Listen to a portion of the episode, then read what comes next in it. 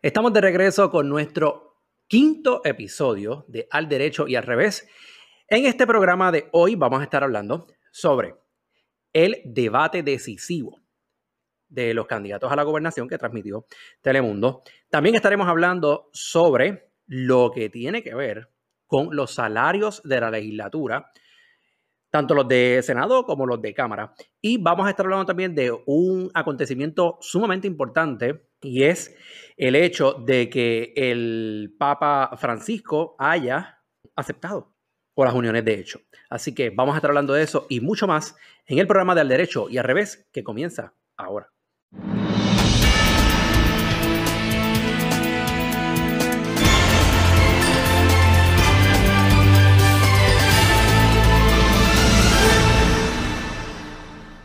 Waller, estamos de regreso en nuestro quinto episodio eh, y quiero que comencemos hablando sobre el debate decisivo. Cuéntame, ¿qué te pareció? ¿Cómo lo vistes? Fíjate, bien interesante porque esta semana eh, hubo lo que le llaman, creo que es el último debate eh, decisivo, el final, donde los candidatos nuevamente volvieron un formato que ahorita lo vamos a estar discutiendo, un formato un poquito más ágil de preguntas y respuestas.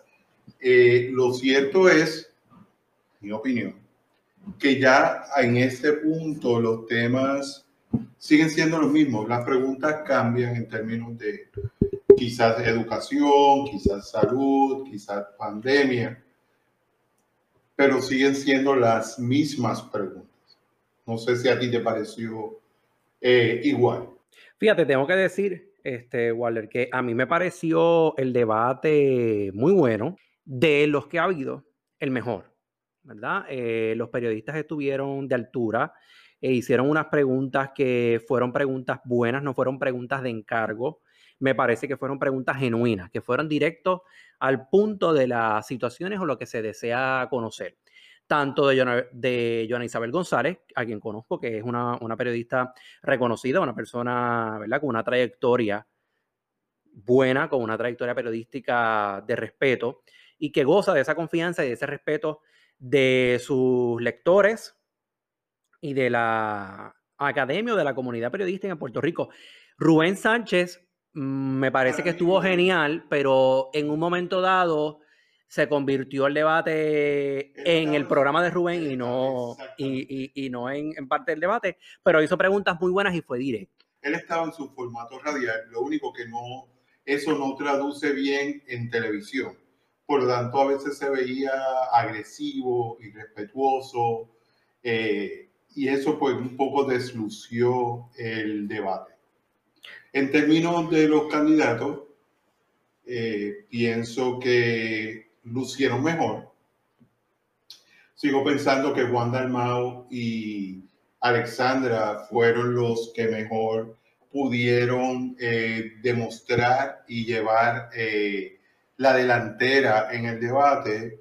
Eh, hubo momentos fuertes, como cuando Rubén le pregunta a Charlie Delgado sobre si le tenía confianza a su compañero de papeleta, Aníbal Acevedo Vilar y si pondría sus manos en el fuego por él.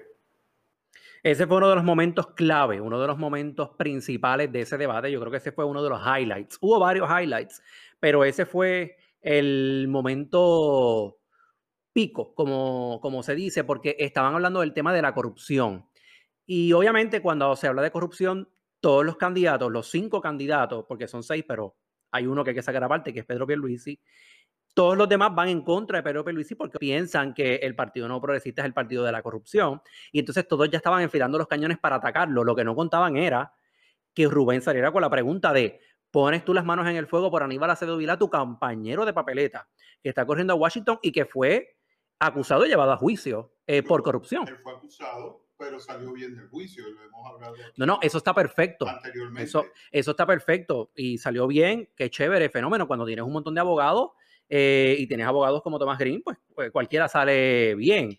tú sabes, cuando tienes chavos y billetes para meterle ahí y la gente en Puerto Rico te recoge dinero para que pagues e, e, esos abogados, fine. ¿Tú piensas que él es culpable, pero tuvo buen Bueno, yo, yo, yo no sé si es culpable o no, porque yo no Pero es, yo no, no, no, no, yo no estuve ahí para saber si es Yo culpable o no. Y todo el mundo, ¿verdad? Bajo nuestra ley en Puerto Rico y los Estados Unidos tiene una presunción de inocencia Claro. y tú eres eh, inocente hasta que se demuestre lo contrario. Ahora bien, el hecho de que haya salido inocente porque un jurado lo, lo, ¿verdad? lo, lo declaró así, no significa que todas las personas van a pensar de que él es inocente. Pero al punto que vamos es, y a donde iba la pregunta, era, Charlie Delgado, tú estás corriendo para ser gobernador de Puerto Rico. Estás hablando de corrupción, pero entonces tienes a una persona que fue acusada de corrupción. Entonces, ¿de qué estamos hablando? ¿De qué estamos eh, hablando? Rubén siguió tratando y tratando y tratando. Eh, y Charlie como que estaba medio aguantado. Eh, y hubo un momento bien interesante más adelante donde Alexandra Lúgaro dijo que cada vez que se mencionara la palabra corrupción, Pedro Pierluisi y Charlie Delgado Altieri tenían un turno para debatir, implicando de que los dos corruptos eh, de los que estaban allí eran precisamente ellos dos. Correcto. Ese también fue otro de los puntos highlight y mucha gente criticó eh, a Pedro Pierluisi por eso, porque eh, habló o cada vez que Alexandra mencionaba algo sobre la corrupción, pues él salía a refutarlo.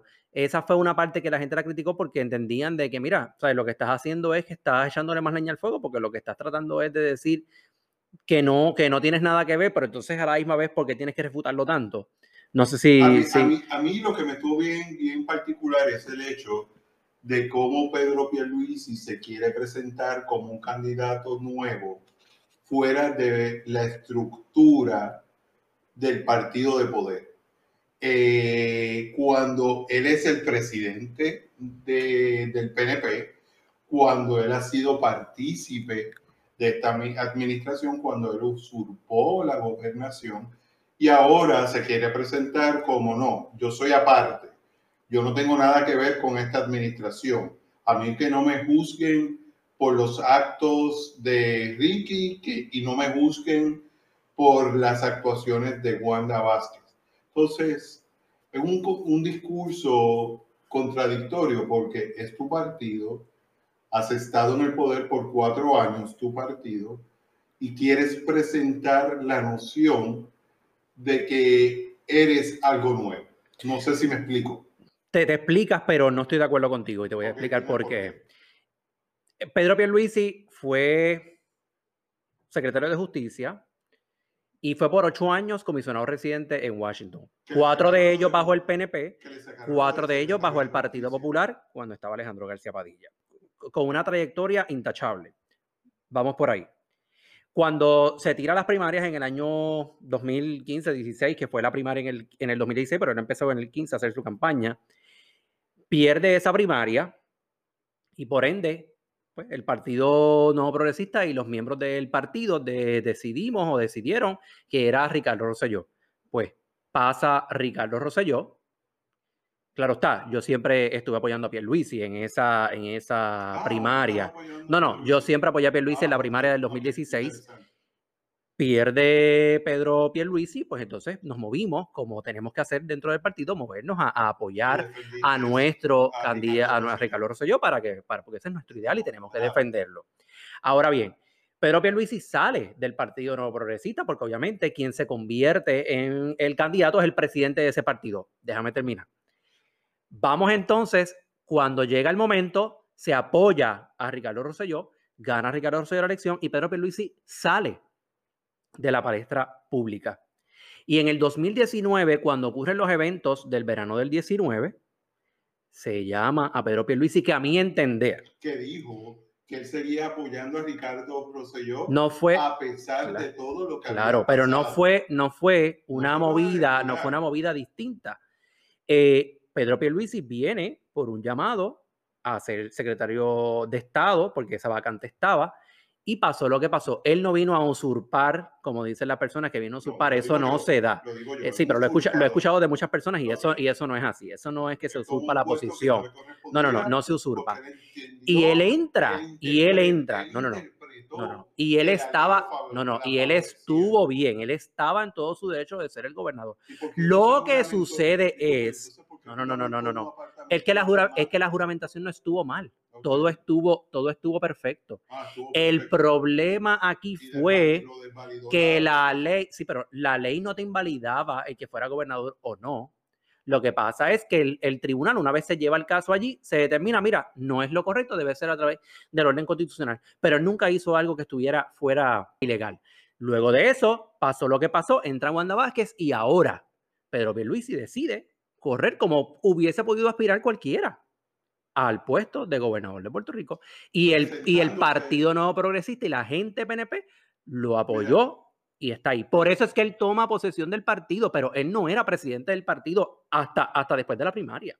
Así que no lo podemos juzgar por eso. para mí, él representa la vieja política tramposa y corrupta del Partido Nuevo Progresista. Esa es tu opinión. Esa es mi opinión. Y pienso de que es una persona muy oportunista que está utilizando un discurso muy similar al de Jennifer González cuando trató de decir, esta no es mi administración, yo no participo de esta administración, Wanda Vázquez y su grupo es otra cosa, yo soy otra cosa. Están utilizando ese juego para poder entonces engañar a la gente, lamentablemente, en un periodo donde hemos tenido quizás el peor récord de ejecutoria política en la historia del país. Casi la mayoría de los legisladores, y ahorita vamos a hablar de ellos, muchos de ellos o están siendo investigados o han sido arrestados. Pero esos son los legisladores. No, no, no, no, pero ese es el partido que él está diciendo no es lo que yo represento. Yo represento una nueva oportunidad. Y para- una, necesita una nueva oportunidad y él tiene todo el derecho a tener esa oportunidad. mismo, porque él no tiene ahora mismo nada que ver con lo que ha ocurrido dentro de este cuatrenio. Porque el Partido Nuevo Progresista esté en el poder ahora mismo y se hayan cometido errores, no por eso le podemos pasar factura a una persona que desea aspirar por ese partido. Lo vimos en el 2000 cuando fue. Sila María Calderón y nadie pasó factura al Partido Popular. Pudo haber gente que estuvo en contra de las cosas que hizo Sila y le dieron la oportunidad a Aníbal Acevedo un popular. El Partido Popular estuvo gobernando por ocho años. ¿Por qué ahora no puede ser igual? ¿O porque ahora tiene que ser distinto? Porque han tenido un track record de una pobre eje- ejecutoria. Hemos tenido los eventos eh, naturales, los eventos atmosféricos, los eventos. Por eso, eventos, eventos extraordinarios y externos que no tienen nada que ver con el partido, porque igual le pudo haber tocado al Partido Popular si hubiese estado gobernando. Estaba en el poder, tenía el acceso al dinero, tenía la capacidad y decidió no hacerlo. Otro punto que quiero, que quiero mencionar eh, antes de que es el hecho de que vuelven con la cantaleta de que van a traer la estadidad y que este es el cuadrenio donde vamos a traer desde los tiempos en que yo era un niño, eh, todavía yo creo que yo no había nacido, están prometiendo que van a traer la estadidad a Puerto Rico y al día de hoy no la han traído, no ha llegado. Traen un plebiscito que no es vinculante para mover a ese voto de personas del PNP a que vayan a votar por Pedro Pierluisi. Mira, ¿y qué te pareció, verdad? Para hablar de los otros, de los otros este, candidatos que estuvieron allí, ¿qué te pareció la ejecutoria de Juan Dalmau? Eh, Juan Dalmau también tuvo unas preguntas, Rubén en una le hizo una pregunta bastante buena que fue referente a cómo ellos critican todo lo que es privado, todo lo que es malo. Sin embargo, las empresas privadas en Puerto Rico son el mayor empleador de las personas, porque la gente piensa que es el gobierno, pero el gobierno solamente emplea a 190 y pico mil, no llega a 200 mil personas. El restante por ciento de personas que trabajan en Puerto Rico están empleadas bajo la empresa privada, a los cuales ellos ven como el demonio, como No, fuchi, no- caca, lo malo. No, eh, esa privado. Es la percepción que ustedes quieren vender. Ellos lo que hacen es presentar el modelo actual. Ellos quieren un desarrollo económico para Puerto Rico. Ellos quieren una autosustentabilidad para Puerto Rico. Ellos quieren un modelo empresarial de conexión con el mundo. No como el Partido Nuevo Progresista, que lo que hace es ofrecer eh, fondos federales a Tutiplén. ¿Qué piensas, verdad, para concluir con este tema, qué piensas de los analistas o las personas que han estado mencionando que los partidos emergentes, sinceramente, no, no, no, no son importantes en todo este tema y que solamente en estos debates que se ha estado dando debían estar los tres partidos principales, el Partido Independentista, el PNP y el Partido Popular. Eso es incorrecto. Estamos en una democracia. Ellos pasaron por un proceso donde recogieron firmas, pasaron por un proceso con la Comisión Estatal de Elecciones. Eh, puede que te guste o puede que no me guste, pero ellos son personas que han cumplido con lo que establece la ley, por lo tanto tienen el derecho de estar ahí. También tu comentario presenta la contraparte de que no podemos tener nuevos partidos y que tenemos que quedarnos con el bipartidismo. Pero sin embargo, me llama la atención que quienes han planteado, o las personas que he escuchado hablar, de que los partidos emergentes o partidos nuevos no deben existir o que no se les debe dar el foro o la misma relevancia que se le da a los otros, vienen del Partido Popular. Claro está, porque esos partidos emergentes a quien le resta votos al Partido Popular, pero de eso hemos hablado antes. Waller, vamos a, a entrar en otro tema que es importante y yo creo que a las personas que nos están escuchando le interesa y es el tema de los salarios en la legislatura, tanto en la Cámara como en el Senado.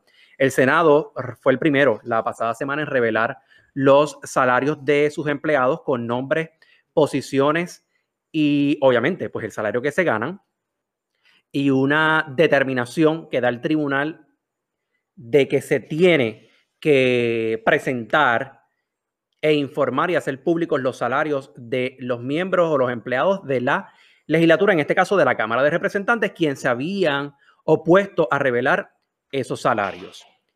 ¿Qué piensas sobre el particular? ¿Cómo tú ves la, la situación de los salarios en la legislatura?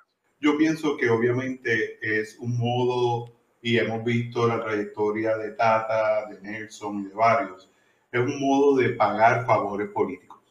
Yo pienso de que es hora de que se analice este asunto desde una perspectiva de escala salarial, de retribución apropiada y de compensación de acuerdo a funciones y a, preparación. Yo pienso que si tú miras, eh, hay mucho político derrotado que está dentro de ese grupo, hay mucho familiar, hay mucho amigo, hay mucho jefe de campaña cuando tú comparas esos salarios con los salarios de los empleados públicos, las diferencias son abismales. Por lo tanto, esa secretividad y esa negatividad en términos de no proveer esos eh, dictados demuestra cuando finalmente lo vimos gracias a, la petición de Eva Prado, eh, que lo que están haciendo con el dinero en tiempos de escasez, en tiempos donde la Junta de Control Fiscal dio instrucciones de bajar eh, salario, lo que están haciendo es allí, como dicen en mi barrio, un free for all. Pues yo difiero un poco del mismo. Yo pienso que los salarios de la legislatura, estuve revisando las tablas, tanto de Cámara y de Senado, son salarios en su mayoría, en su mayoría salarios que están bastante bajos, eh, tan bajos que hay empleados aquí que cobran 629 dólares al mes. Yo no sé si alguien en Puerto Rico puede vivir con 629 dólares al mes, que cuando vienes a ver te sacan un montón de cosas porque los que han trabajado en el gobierno saben que te sacan el retiro, te sacan el seguro social, te sacan este, el ELA o el AELA si estás eh, ahí, el plan médico, un montón de cosas. Cuando vienes a ver, no ganas nada. Eh, así que, claro está, hay unos salarios que son mucho más altos. He visto salarios de 13 mil dólares, 8 mil dólares, 9 mil, 10 mil dólares. Son de oficinas claves, por ejemplo, como en las presidencias, que obviamente las presidencias siempre tienen el mayor presupuesto y tienen empleados que se le paga más por la, la, la, cantidad de trabajo que tienen. Ahora está, ahora está, y perdone porque sé que vas a brincar. Tengo que decir que estas cosas se deben evaluar, ¿verdad? Como tú dices, trayendo unas escalas salariales. En la Cámara y el Senado no hay unas escalas como las hay en el gobierno per se, donde por agencias hay unas escalas y tú no le puedes pagar a un empleado más o menos dentro de esa escala. Pero eso se tiene que trabajar Escuché que Johnny Méndez hace un tiempo había mencionado que eso se estaba planteando para presentarlo en el nuevo cuatrienio. Él es el mismo que tiene a la pastora de su iglesia ganándose 10 mil dólares mensuales por liderar una, una oficina. ¿sabes? Es justo, es competitivo. Bueno, Obviamente, no, no, no, no, no nos corre, claro, y no nos corresponde a nosotros determinar eso porque, claro, pero, pero para eso, pero para eso lo que el pueblo tiene que exigir, en vez de exigir el salario y quién lo ocupa ese puesto, es exigirle a nuestros legisladores que creen y que aprueben una legislación, una ley donde eh, la rama legislativa, que es una rama aparte de la rama ejecutiva, porque las, estamos uniendo, son ramas aparte, igual que la rama judicial, determinen que tiene que haber unas escalas retributivas y que los empleados para ocupar dicho puesto tienen que cumplir con XY, experiencia, educación y como se hace por general y que las personas compitan de tu a Ahora mismo la realidad es, tanto de rojo como de azul, que están poniendo a personas que son de su partido a personas que juegan el favor político. En casos más extremos hemos visto a personas como eh, Tata Charbonnier que piden kickback, que de bueno, los salarios que bueno, pagan, sí,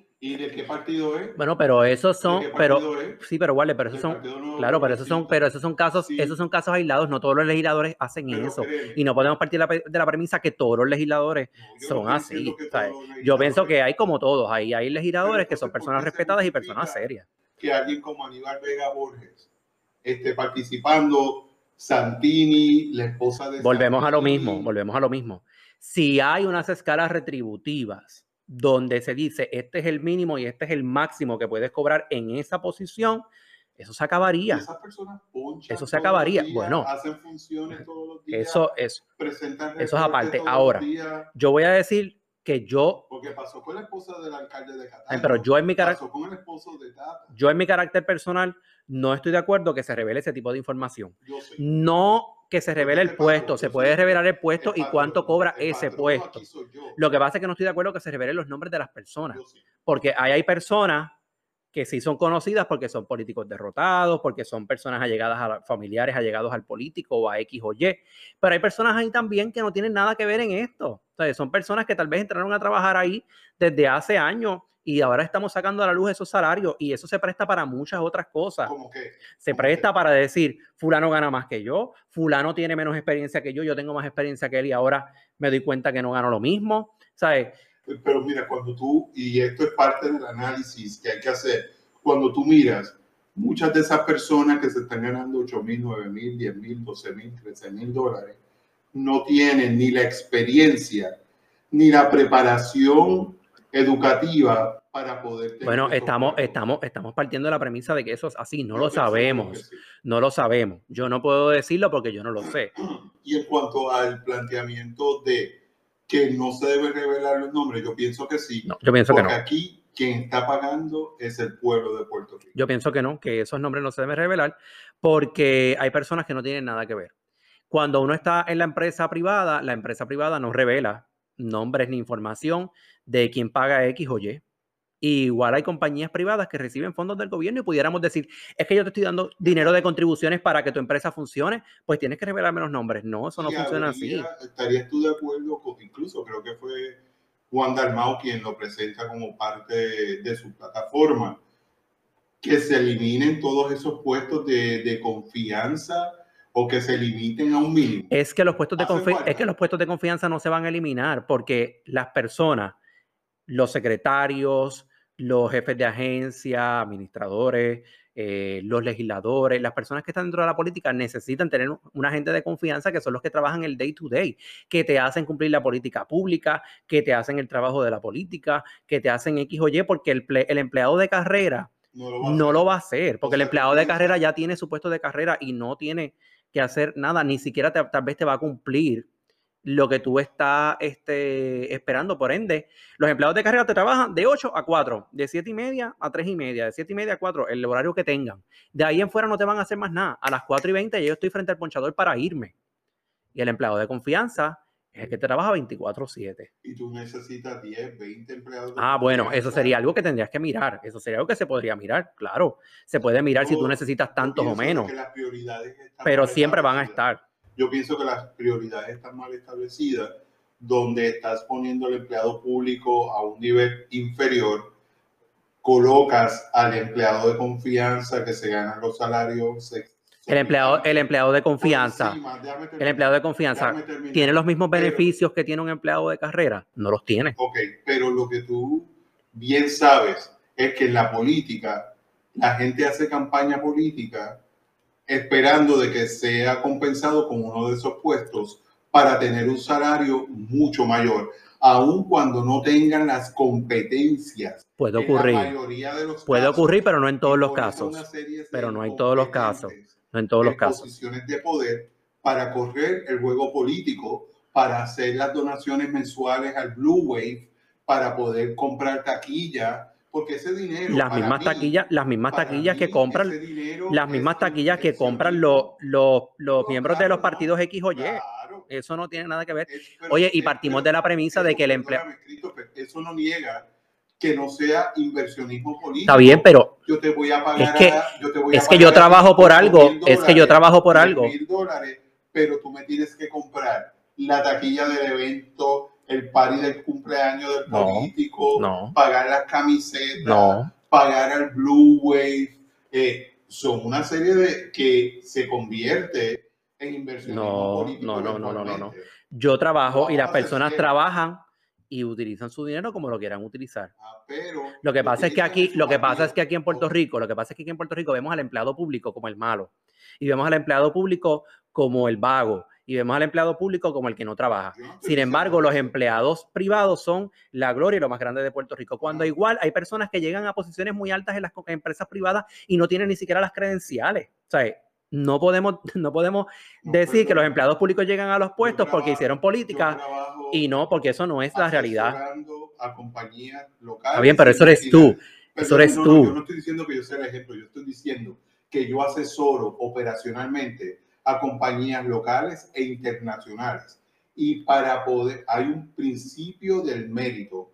Y para tú poder aspirar a unas posiciones, tienes que tener la preparación, y tienes que tener la experiencia. Claro, pero tengo que decir que en la empresa pública, en el gobierno, hay personas, hay personas que están en puestos de confianza y tal vez hicieron su política en algún momento, pero son personas preparadas y son personas con unos resúmenes bastante heavy. Son personas que tienen una preparación académica buena. No podemos partir de la premisa y decir que todos los empleados de confianza son personas que no tienen los credenciales, que no tienen la educación para trabajar ahí. Habrán sus casos, pero no son todos vamos, vamos, no estoy de acuerdo contigo, pero no, no, pero, pero, pero esa, pero esa es la realidad. Esa es la, esa es la realidad. la realidad. La realidad es que sí, sí, pero no, no, no, no, no, no, Se está repartiendo el dinero del pueblo. No, no, no, no, Están dándole salarios exorbitantes a personas que son afiliadas a su partido. Y estoy seguro que cuando pero sabes qué, pero sabes qué, vamos a tener este programa. Yo quiero, yo quiero.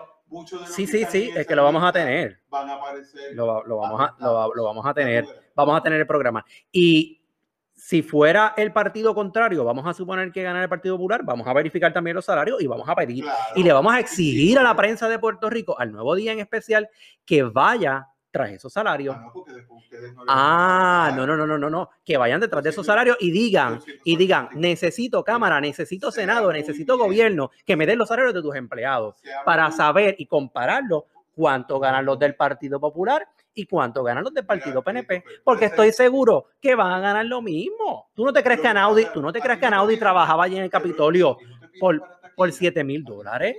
Tanto populares como PNP, como Movimiento Victoria Ciudadana, como Partido Independentista Puertorriqueño, cualquiera que se trepe ahí, tiene que comenzar a reportar y tiene que comenzar a eliminar y tiene que comenzar a establecer un sistema de justo trabajo por eh, justa paga por igual trabajo. Muy bien. pero eso es algo que, pero eso es algo que los legisladores pueden trabajar. Para poder terminar, me parece risible que un maestro, eh, me parece, no risible es la expresión, lo que quiero decir es que me parece increíble que un maestro gane 1.750 comenzando y uno de estos politiqueros se esté echando al bolsillo 8 mil dólares. Waller, uno de los temas que vamos a queremos tocar en este podcast es el hecho del paso de avanzada que está dando el Papa Francisco, eh, referente a lo que son las uniones o las uniones civiles. Las uniones civiles. Vamos a dejarlo claro, las uniones civiles entre personas del mismo sexo. tenemos con nosotros de invitado a David Román, un gran amigo que es activista de los derechos de la comunidad LGBT IQ eh, en Puerto Rico y queremos analizar un poquito y hablar sobre este particular que nos parece un tema importante y que representa un paso de avanzada dentro de toda esta situación que hemos tenido en el 2020 es algo positivo. Eh, eh, bien significativo porque eh, en un documental el Papa Francisco se expresa a favor de que, número uno, las personas homosexuales sean aceptadas y bienvenidas con mucho amor dentro de la Iglesia Católica. Y número dos, acepta no el matrimonio, pero las uniones civiles entre las personas del mismo sexo y exhorta a la Iglesia. Como tú bien dices, es un paso de avanzada, porque por primera vez un papa se expresa tan abiertamente a favor de los derechos de la comunidad LGBTIQ. Así que poniendo eso en contexto, quería preguntarle a David qué piensa sobre esta aceptación del Papa Francisco en cuanto a los derechos de las personas en uniones civiles, personas del mismo sexo, y si verdaderamente esto significa una aceptación de la persona homosexual dentro de la Iglesia Católica. Saludos a ambos, gracias por la invitación, este, y mucho más en un tema tan trascendental como este, y en un tema que ciertamente levanta alegrías, pero alegrías a medias. Realmente las expresiones del Papa como Papa son eh, esperanzadoras para el católico de a pie, para el católico como le digo yo, dominguero, porque realmente las expresiones del Papa no tienen ningún tipo de repercusión más allá de lo que piensa él como Jorge Mario Bergoglio. Realmente él como líder de la Iglesia Católica, lo que él dijo no tiene ningún tipo de repercusión, más allá de levantar una crispación, ¿no? Y otra vez el debate sobre las uniones entre parejas del mismo sexo. Y hay que hacer, una, hay que hacer un, análisis sobre lo que para él significan las uniones de parejas del mismo sexo, que estoy seguro que cuando las evaluamos y las vemos no es lo que todos piensan que significan, ¿no? Pero en ese sentido, mira, la realidad es que a nivel sociológico, a nivel de aceptación para el católico, y no lo digo en sentido peyorativo, pero para el católico común, ¿no?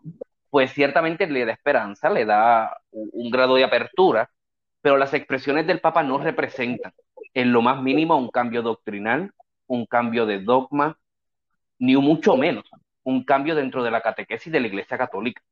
O sea que estamos, estamos básicamente en el mismo lugar de antes de que él hiciera esos comentarios.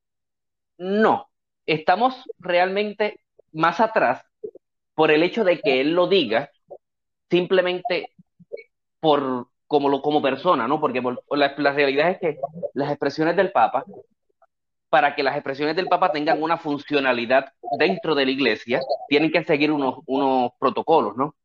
Y este, Y, no, digas, dentro de, dentro de todas las expresiones que pueda hacer el Papa, por ejemplo, tiene que ser, bien sea con, eh, solicitando la convocatoria de un concilio vaticano, bien sea con una encíclica, o bien sea teniendo el palio pastoral de San Pedro, y ninguna de esas tres cosas ocurrió. Por lo tanto, lo que el Papa dijo no establece doctrina, no cambia un dogma. Obviamente sabemos que los dogmas de la Iglesia Católica no se cambian, simplemente se reinterpretan. Y mucho menos cambia la catequesis de la Iglesia Católica en la que establece, ¿no? Que el matrimonio sigue siendo entre un hombre y una mujer y que cualquier otra relación, aunque sea análoga, no puede ser ni aceptada ni validada por la Iglesia y los católicos. David, bien interesante que mencionas, porque tu comentario me lleva a mí a recordar unas expresiones que hicieron varios sacerdotes en Puerto Rico, donde se refirieron a una cónclave que hubo en el 2003, 2004 con Ratzinger cuando era papa, en la que participó eh, quien hoy es el Papa Francisco, donde ratificaron que el matrimonio para la Iglesia Católica es entre un hombre y una mujer y que no había cabida. Y e hicieron una serie de comentarios los sacerdotes locales donde decían que esta declaración del Papa no representaba un apoyo al matrimonio igualitario, número uno. Número dos, que ellos sí aceptan a la persona homosexual y que puede ser parte y ente activo de la iglesia, pero ellos siguen repudiando y considerando pecado el acto sexual entre dos hombres o entre dos mujeres. Lo que pasa es que la realidad en este, en este sentido, la realidad es que cuando eso el, eh, Joseph Ratzinger como, como cardenal en ese momento y prefecto de la Congregación para la Doctrina de la Fe, presenta a este grupo de, obispos, ¿no? Y al fin y al cabo el Papa pues lo, lo, lo rubricó, ¿no? Con el sello papal, las expresiones de, de Ratzinger y de la congregación que él presidía, no solamente van en el sentido de que esto es lo que la iglesia cree. En, en, ese, en esas expresiones, eh, Ratzinger hace un llamado claro e inequívoco, al punto de que quede encasillado tres de las expresiones oficiales publicadas por el Vaticano, en donde dice que ningún Estado debe aceptar esas uniones y que el llamado de los católicos en puestos políticos, entiéndase los que tienen derecho a voz y voto para definir si se establecen o no esas uniones de hecho, su llamado es a que tienen, bueno, actually, más que un llamado es una orden, pero su llamado es a que tienen que oponerse con su voto y si no tuviesen la posibilidad, porque ya la ley estuviese en vigor, tienen que hacer dentro de la medida de lo posible evitar el daño moral para lo que obviamente lo que para la iglesia es moral. El problema que tenemos que tener con este debate con las expresiones del Papa es qué significa para el Papa una unión civil. Y eso lo podemos ver desde sus acciones y expresiones cuando en Argentina en el 2010 se estuvo trabajando el proyecto de matrimonio igualitario. No es lo que nosotros entendemos por unión civil, ni es lo que se ha trabajado a nivel internacional como unión civil. Y obviamente para el fácil. Lo que yo entiendo o puedo pensar o por las expresiones que, el Papa Francisco hizo o realizó en torno a este tema, es más bien eh, presentar lo que es la parte humana de la iglesia o del ser humano, y en este caso su parte humana, de decir, es bueno que las personas en el mundo tengan los mismos derechos. Es decir, que nosotros las personas ¿verdad? que somos gays, los hombres gays, las mujeres, que decidamos unirnos en una unión ya sea civil, en este caso que es de la que estamos hablando, podamos tener las mismas protecciones en ley que tiene el hombre y la mujer. Yo creo que hacia eso es que va dirigido su comentario. es, un comentario más es, un es un comentario más desde el punto de vista legal, que, podamos tener las mismas protecciones en ley que tienen todas las otras personas. So, si vamos a ese, a ese punto, estamos hablando más de que él se está proyectando a favor de lo que son los derechos civiles de las personas. Ok, lo que pasa es que esa no es la realidad. El Papa no es lo que defiende.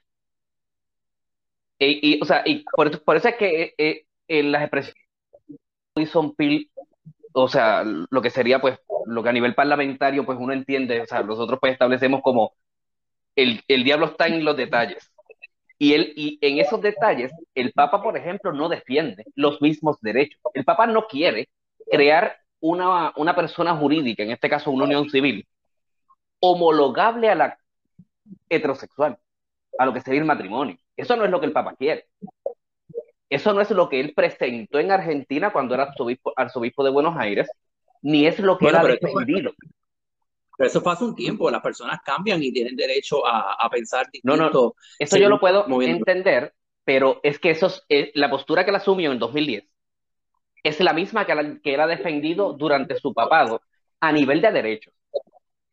No, o sea, a nivel de derechos, en lo que él considera uniones civiles, él lo ha defendido durante su papado, porque, por ejemplo, lo mismo que él dijo en 2010, que él dijo, pues mira, que también hay que ver en el contexto en el que lo dice las expresiones del Papa en 2010 que, y la misma pues, que podemos extrapolar hasta ahora porque realmente ha defendido esa misma postura durante su papado, las, sus posturas no nacen porque él quiera que nosotros, y cuando digo nosotros me refiero a las comunidades LGBT, los, no es porque quiera que nosotros tengamos unos derechos. Es que en el 2010, por ejemplo, cuando se estaba trabajando el matrimonio igualitario en Argentina, y ya era inevitable la aprobación del matrimonio, él utilizó una bancada, una bancada de conservadores dentro del Congreso argentino para presentar un proyecto sustitutivo, o lo que aquí conocemos como un proyecto sustitutivo, ¿no?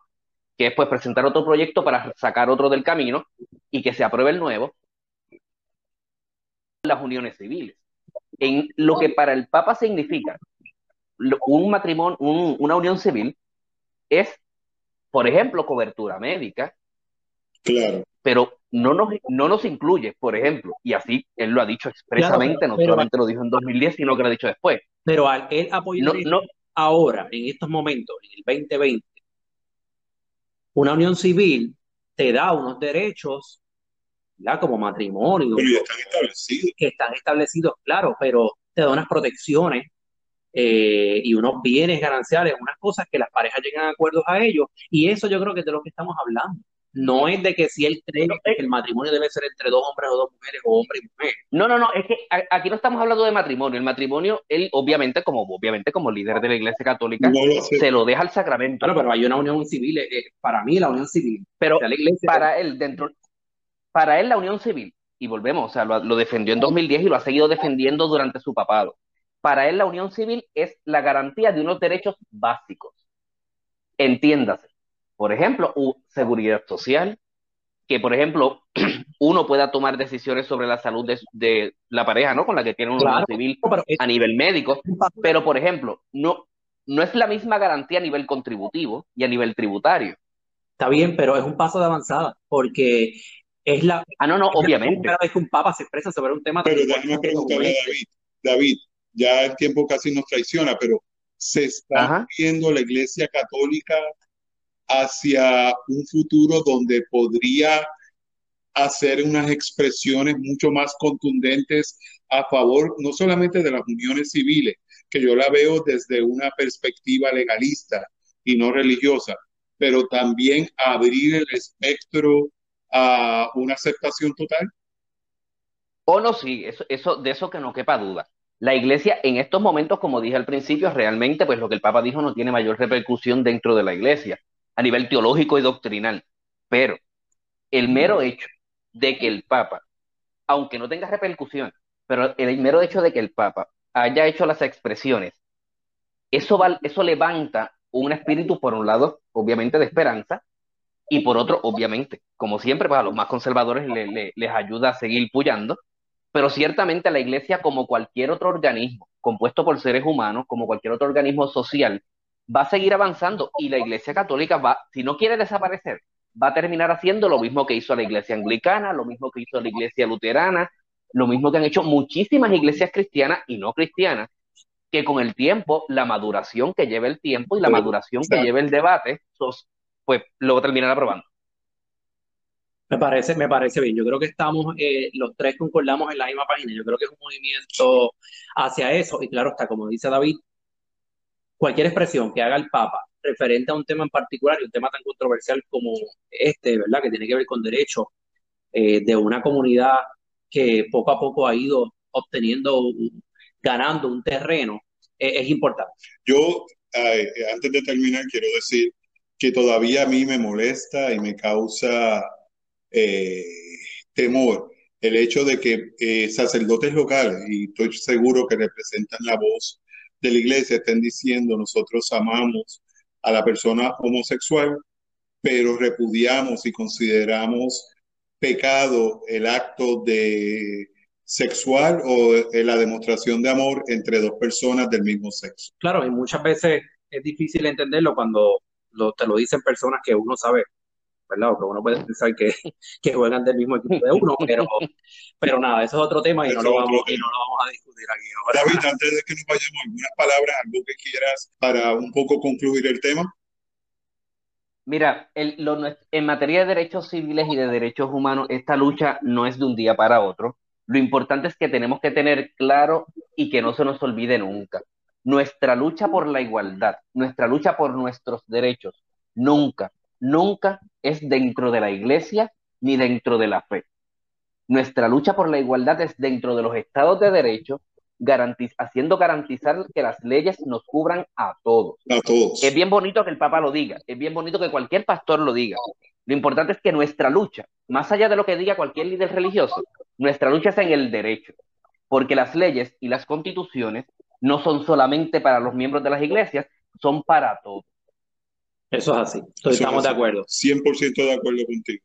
Bueno, le damos gracias a David por haber compartido con nosotros y estar invitado hablando sobre este tema tan importante. Para los que lo quieran seguir, lo pueden seguir en Twitter a través de arroba David Román PR. Se pueden poner en contacto con él y hablar sobre el tema que acabamos de discutir. ¿Y dónde te consiguen a ti, Walter? A mí me pueden conseguir a través de arroba Walter Rivera. Ahí estoy todos los días en Twitter eh, hablando sobre este y muchos temas más. Bueno, y a mí, recuerden que me pueden conseguir en Twitter también a través de arroba CLTR10. Así que será hasta la próxima semana con el nuevo episodio, que la semana que viene es el episodio número 6. ¿Y qué tenemos? noche antes de las elecciones.